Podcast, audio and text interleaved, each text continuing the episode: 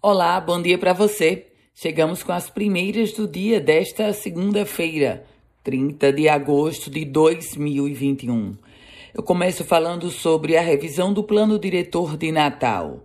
A nova previsão é de que este projeto seja enviado pelo Executivo para a Câmara Municipal no mês de setembro. E a partir daí, ficará com os vereadores a responsabilidade para promover audiências públicas, o debate e, finalmente, aprovar o plano diretor. Aliás, plano diretor que já causa muita polêmica. De um lado, o Ministério Público confirmou que vai judicializar algumas questões. Do outro, já foi feito protesto. Ontem, domingo, um protesto organizado pela vereadora Divaneide Basílio, do PT, na via costeira de Natal, pedia o direito de ver o Morro do Careca. E uma outra informação que eu trago agora no contexto político. Ainda repercute muito a passagem do governador de São Paulo, João Dória, pelo Rio Grande do Norte. Pré-candidato a presidente da República, tentando se consolidar no âmbito do PSDB, João Dória foi recebido em Natal pelo presidente da Assembleia Legislativa, deputado Ezequiel Ferreira, que é o presidente estadual do PSDB. Se o assunto é a ala tucana, o prefeito de Natal, Álvaro Dias, filiado ao PSDB, já admite ser candidato ao governo do estado. Antes ele dizia que não seria de jeito nenhum. Agora, o tom do prefeito Álvaro Dias é que de que não pretende não deseja, mas nada é impossível.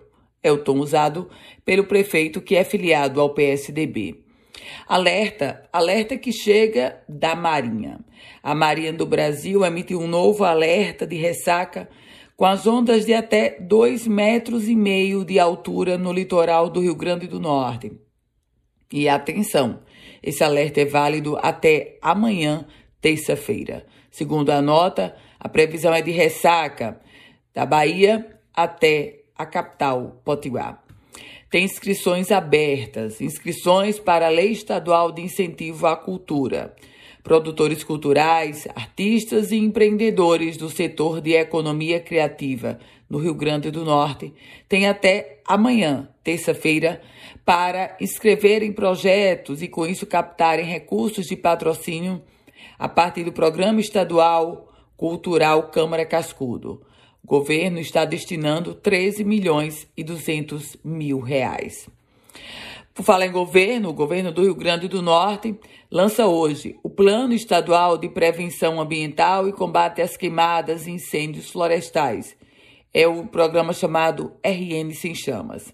A solenidade será, será realizada no auditório da governadoria.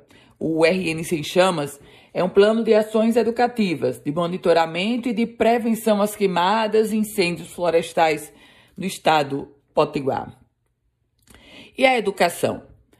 A mudança das aulas presenciais para as aulas mediadas por tecnologia no passado foi muito abrupta para os estudantes do Brasil.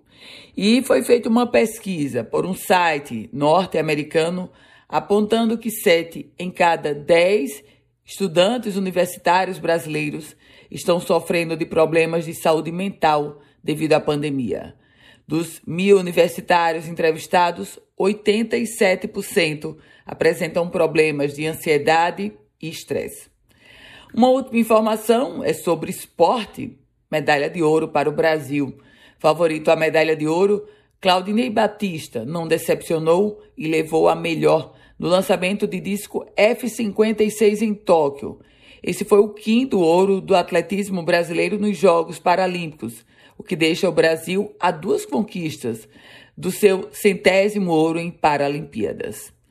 Com as primeiras do dia, Ana Ruth Dantas. E se você quiser receber esse boletim diariamente, envie uma mensagem via WhatsApp para mim no 987 16 8787. 98716 8787. A você, um ótimo dia.